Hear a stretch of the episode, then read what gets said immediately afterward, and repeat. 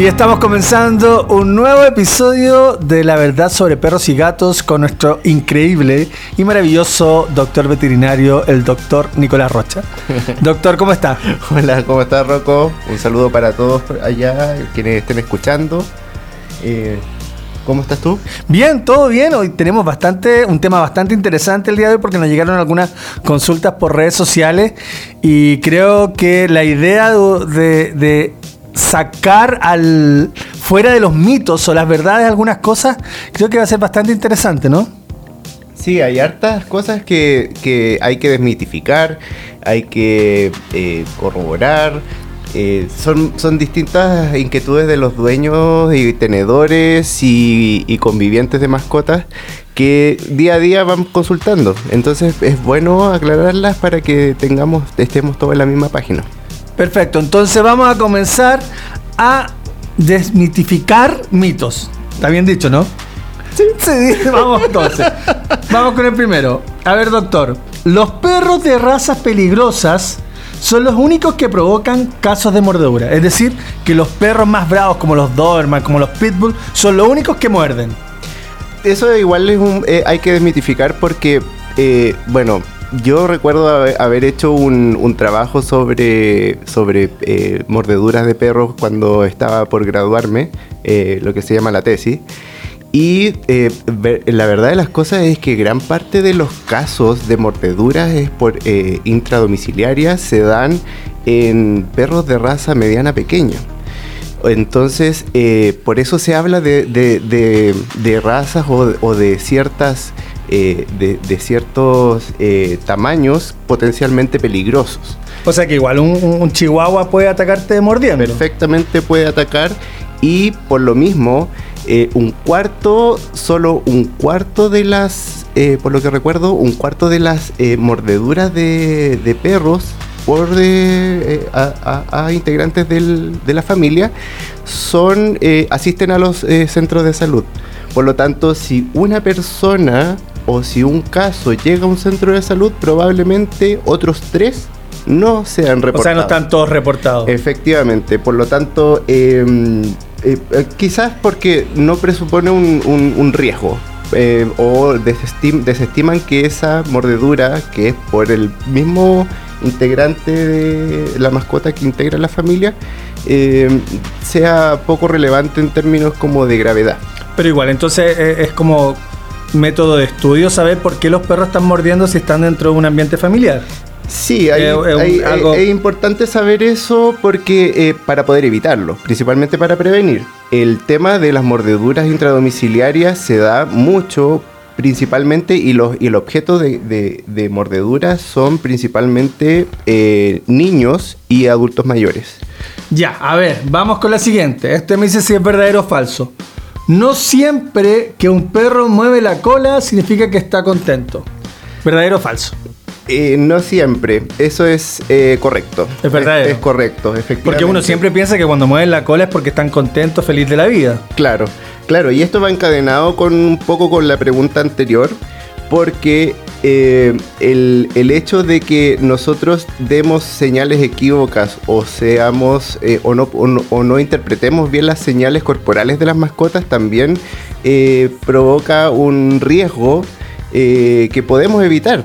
En el caso de los perros, no necesariamente un perro que mueve la cola efectivamente es, contento o es amigable. bueno, contento. Pero, pero igual eso es una señal de algo. ¿Cómo lo podemos identificar cuando está contento o no es así? Claro, eh, existen señales de sumisión eh, que los perros manifiestan al momento de, uno acercarse. Por ejemplo, las, orejas bajas, el, cuerpo a ras de suelo, mostrar el vientre es una señal de sumisión. Eh, el, movimiento de cola, pero más cadencioso.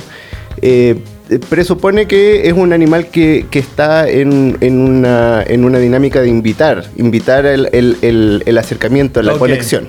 Pero si es un perro que está atento, si está su, cuerpo está rígido, eh, las orejas puntiagudas, así mirándote así, de mirada fija, mueve la cola, pero no hay una, un movimiento como más corporal, indica a lo mejor alerta, indica tensión, indica amenaza. Entonces O sea, hay que saber identificar. Hay, hay la- que saber diferenciarlo. Exacto. Oiga, por ahí escuchamos a la Rosario que está, la gata está haciendo de su, de su aventura y sobre lo mismo. Los gatos ronronean solo cuando están tranquilos, relajados y contentos. ¿Eso es verdadero o falso? Eso es, falso porque también se describe que el ronroneo del gato puede estar relacionado también con eh, disconfort, con temas de dolor, con temas de enfermedad, hay problemas de estrés. Eh, también eh, está, relacionado con la segunda, de que hay que estar atento a las, a las señales corporales, porque si hay un gato que tiene orejas caídas, eh, la boca fruncida, eh, los, las los mismos bigotes los, están decaídos, están como mirando hacia abajo y está ronroneando, posiblemente no es que esté contento ni agradado, sino que puede estar dando señales de un disconfort que esconde algo, esconde una enfermedad, esconde un dolor, esconde una molestia. Perfecto, bien, entonces hay que estar súper atento porque no es, o sea, realmente han sido mitos porque uno tiene esos conceptos. Claro. Vamos con la siguiente, usted me dice si es verdadero o falso. Los animales son los recicladores de la casa, los perros comen de todo, es verdad, porque por ejemplo, yo cuando estoy comiendo y se cae algo, digo, ah, no importa, total está el Bobby y el Bobby va a limpiar. Sí, bueno, Esto es- eso es... falso también porque los perros, mientras más, eh, bueno, lo hablamos también en, un- en un capítulo anterior de, de lo- de los alimentos que no se pueden dar en fiestas patrias y todo. Eh, el- el- eh, la mascota tiene una rutina y, una, y está acostumbrado a cierta, a cierta cantidad y calidad de alimento. Por lo tanto, eh, y existen también alimentos que son dañinos, por lo tanto no, No son recicladores. No son recicladores, lamentablemente. Mucho ojo con eso. Bien, a ver, vamos con la siguiente. Usted me dice si, eh, si es verdadero o falso. Los animales de compañía no necesariamente deben ser cruzados en su vida. ¿Verdadero o falso? No necesariamente deben ser cruzados, eso es verdadero. O sea, no, no, no es porque uno dice, ay, no, antes, antes, antes de cualquier estaba, cosa. estaba la creencia, por ejemplo, está la creencia aún eh, in- incorporada en algunas personas, de que el, el- el- el perro, el gato, tiene que tener al menos una camada para saber lo que es ser madre, ser padre. Y eso es una, eh, es una transferencia de actitudes humanas hacia los animales. ¿Se calman un poco más? ¿O, o Eh, eso también es un mito? Sí, hay, hay un baja actividad por temas metabólicos relacionados con las hormonas también y eso también presume un, un- gasto energético menor, por lo tanto, ojo ahí también con el tema de la alimentación. Buenísimo. Ya, y esta, esta, esta, esta yo la tengo desde chiquitito, porque veía a Tom y Jerry y veía que Tom, Tom era el, el gato, ¿no? Sí, Tom. Le encantaba la leche y todo era en torno a la leche. Entonces, ¿los gatos toman leche como en los dibujos animados? Mm, es- les es atractiva la leche, efectivamente, pero em, existe, como nosotros le damos la leche entera, la leche con, alto porcentaje de grasa, es leche de vaca, con lactosa. Eso puede provocar efectivamente trastornos gastrointestinales como diarreas osmóticas. eh, entonces, eh, no es de primera línea y de primera preferencia darla entera. O sea, hay que diluirla un poco la leche. O sea, no es llegar y abrir el paquete de leche y darle. Sí, exactamente, porque eso, eh, bueno, como te decía, provoca efectos gastrointestinales, pero eh, se ha descrito últimamente beneficios tanto a nivel de corazón como a nivel de riñón que son- serían protectivos. Entonces se puede dar efectivamente la leche, pero eh, diluida, muy diluida. o sea, más concentración y más proporción de agua que sea leche sin lactosa y como el chorrito que pinte el agua. Perfecto. Bueno, y sobre lo mismo, porque yo me acuerdo que también había un perro en, en Tommy Jerry y le daban chuletas de carne cruda. Mm, ¿Eso, eso es, es saludable para, para un perro, para una mascota, darle carne cruda? Sí, eh, o sea, existe una corriente de tenedores, de convivientes, de, de mascotas y todo, que eh, optan por dar comidas crudas. Eh, se llaman distintas dietas, hay, hay muchas dietas como que vuelven al origen supuestamente. Eh, Que ellos en sus raíces supuestamente consumen. Exacto, exacto. Eh, sí, son buenas dietas. Eh, eh, yo no estoy en contra de, de ellas. Sin embargo, estas dietas tienen que ser eh, certificadas. Perfecto. O sea, que no se a agarrar una carne y darse a cualquier perro. Que se hagan con, los, con estándares de calidad, con estándares de inocuidad también, porque la, el, el hecho de que no pasen por un proceso de cocción presume una incorporación de bacterias, de, parásitos, por lo tanto también ojo ahí con el tema de ser rigurosos con las desparasitaciones periódicas. Ah, lo que hablábamos en el capítulo anterior. Claro, exacto. Bien, yo sabía que la siguiente, el siguiente mito, usted me dice si es verdadero o falso, yo sabía que el ajo alejaba a los vampiros. El ajo en las mascotas previene las pulgas.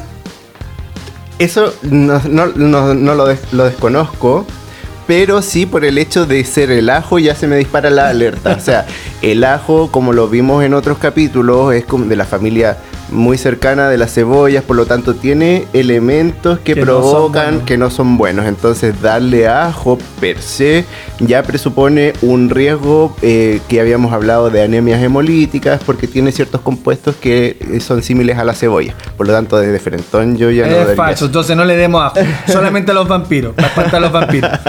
Doctor, ¿los gatos engordan cuando son castrados? Eh, Sí, eh, eh, es posible que si no se controla el tema de la ingesta de alimentos, también el ejercicio eh, puede hacer que engorden porque existe junto con el cambio de castración, eh, cambios metabólicos. Perfecto, o sea, puede, puede afectar un Podría haber un cambio metabólico, los, los, mascotas se vuelven más, más tranquilas, más lentas, no tienen actividad, física. Por lo tanto, ahí hay que, hay que reeducar y rebalancear el tema del aporte mm, nutricional. Buenísimo. A ver, doctor, después del baño, ¿le doy preventivamente un paracetamol para que no se resfríe? Porque el Bobby lo meto al baño y igual que yo, odia el frío, entonces imagínense mojado el pobre. ¿Le doy un paracetamol para que no se vaya a resfriar? Mm, la verdad que es muy grave. eso es, eh, quiero poner las alertas. Falso, Falso eh, gravísimo. El paracetamol junto a otros medicamentos eh, son súper eh, tóxicos porque la mascota no tiene los elementos como para eliminarlos de manera más tan rápida como lo hacemos nosotros del organismo. Por lo tanto, quedan circulando mucho tiempo y em, eso daña, daña eh, a distintos órganos. Por lo tanto, el hecho de darle preventivamente un paracetamol pensando que va, a prevenir. Que, va a prevenir que se resfríe, que esa fiebre y todo, al final le estamos haciendo un daño porque estamos siempre operando desde la lógica de lo que nos hace bien a nosotros. Perfecto. Y sobre eso mismo, a ver, ¿qué medicamentos tenemos que evitar?